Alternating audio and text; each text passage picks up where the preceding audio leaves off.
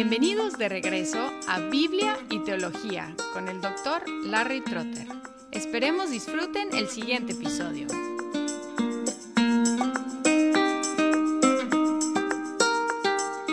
Aquí vamos a hablar de credos interrogativos y credos declarativos. Credos interrogativos y credos declarativos. Una interrogación es una pregunta. Una declaración es una, pues, declaración, una afirmación de algo. Ahora vamos a pasar, pues, mucho del resto de nuestro tiempo juntos hoy, tratando de ver cómo se desarrollaron los primeros credos. La evidencia, y debo confesar aquí, que yo dependo de Kelly, del libro de Kelly, para casi toda esta información, porque él ha hecho la investigación más sólida sobre el asunto. La evidencia indica que los primeros credos nacieron como respuesta a la necesidad de que los bautizados confesaran su fe. La iglesia creció muchísimo en los primeros siglos y muchos, sobre todo en el occidente, en el imperio romano occidente, muchos paganos estaban entrando en la iglesia buscando ser bautizados y tenían que tener una forma de ver que creían para poder bautizarlos. A mediados del siglo II, Justino, decimos Justino mártir, mártir no fue su apellido, fue su carrera, fue como terminó su, su vida, y él estaba escribiendo a mediados del siglo II es uno de los apologistas. Y estamos hablando de 150. Él describió el servicio de bautismo mencionando ciertas creencias que el candidato tenía que afirmar. No explica con detalle cómo era el servicio, pero él dice que tiene que afirmar ciertas creencias. Y luego, al principios del siglo III, o sea, los primeros 200, eh, los años 200 Tertuliano mencionó la respuesta que los candidatos dan al momento de su bautismo. Si menciona la respuesta, da la idea de que antes había qué? Una pregunta. No lo dice, pero dice que la respuesta que dan. Y luego, cerca de 215, Hipólito escribió detalladamente un libro que se llama Tradición Apostólica.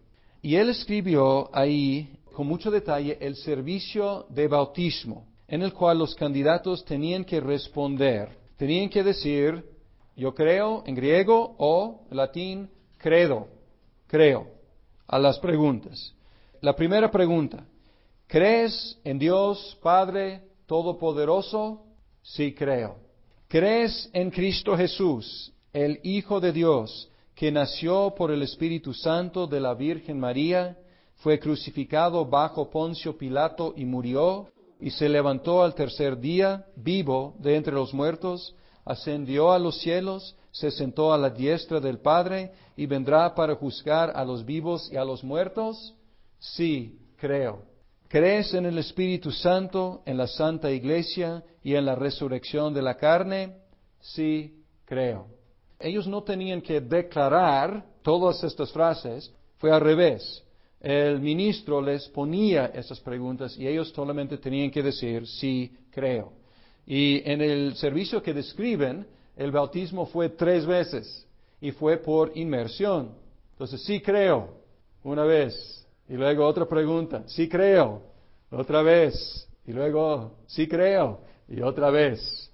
Ahora, a mediados del siglo III, y aquí estamos hablando de como 255 por ahí, Cipriano, él era de Cartago, y esto está en el norte de África, occidental, pero es al sur, está en África, separado de, de Europa. Y él menciona las palabras de costumbre y establecidas de interrogación. Entonces parece que era común en, no sé si podamos decir toda la iglesia, de todo el imperio romano, por lo menos en Europa, en África, parece que era común ponerles preguntas. Y también eh, hay evidencia de que en el Oriente. Entonces era la costumbre. Hasta la fecha lo hacemos, ¿no es cierto? No sé cómo lo hagan en otras iglesias, pero los que bautizamos aquí tenemos una lista de preguntas. Y las preguntas tienen que ver con creencia en la Trinidad, reconocimiento de la Biblia como palabra de Dios, como el sacrificio de Cristo, la salvación por fe, arrepentimiento de los pecados, compromiso con la iglesia, de tratar a los demás hermanos con amor. Entonces, hasta la fecha hacemos esto y parece que esta necesidad impulsó la formación de credos. Y podemos ver que había mucha similitud entre las fórmulas de los siglos 2 y 3 en las diferentes regiones. ¿Y por qué la similitud? Pues la similitud viene de Mateo 28, 19. ¿Cómo debemos bautizar? En el nombre del Padre, del Hijo y del Espíritu Santo. Entonces, ¿cuáles son las preguntas lógicas? ¿Crees en el Padre? Sí creo. ¿Crees en el Hijo? Sí creo. ¿Crees en el Espíritu Santo? Sí creo. Y luego la tendencia era amplificar los diferentes artículos. Tienes tres artículos, Padre, Hijo, Espíritu Santo. El proceso era amplificar. Y una cosa que debo mencionar, que no mencioné cuando estábamos examinando las fórmulas bíblicas, algunas de las fórmulas son trinitarias, no muchas, pero algunas. Algunas son binitarias, enfocándose en Padre e Hijo. Y algunas, muchas son cristológicas. Tú eres el Hijo de Dios, Jesús es el Señor, el Cristo ha venido en la carne, etc. Entonces son cristológicas. Y la tendencia más fuerte era tomar las declaraciones cristológicas, meterles aquí. Por eso este artículo creció.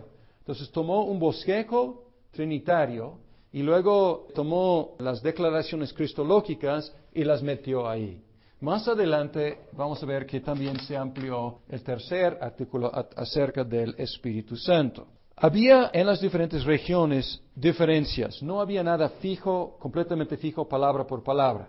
Sin embargo, la similitud en las diferentes regiones es muy impresionante. Y parece que la introducción de credos declarativos, hasta ahora no hemos hablado de ningún credo declarativo, solamente los credos interrogativos. Parece que la introducción de credos declarativos fue por causa de la necesidad de instruir a los candidatos catecúmenos para contestar las preguntas. Entonces, previo a las preguntas, obviamente tiene que haber preparación. ¿Preparación en qué? Pues quién es el Padre, quién es el Hijo, quién es el Espíritu Santo, para que pudieran decir, creo, con entendimiento. Entonces, no hay, esto es importante, no hay evidencia en los primeros siglos de ningún credo declarativo que se utilizara en la liturgia de la iglesia. Entonces, no era la costumbre de la iglesia confesar todos juntos diciendo un credo. Era para instruir y luego las preguntas para bautizar. En otras palabras, podemos concluir que aunque había fórmulas de fe, no existía ningún credo en el sentido estricto de la palabra, ningún credo durante los primeros tres siglos de la iglesia cristiana. Muchas fórmulas, las preguntas de interrogación, pero ningún credo como un cuerpo aprobado por la iglesia como un resumen de la fe. El primero que empezó a solidificarse fue el que llamamos el antiguo credo romano, el cual tocaremos en la próxima sesión.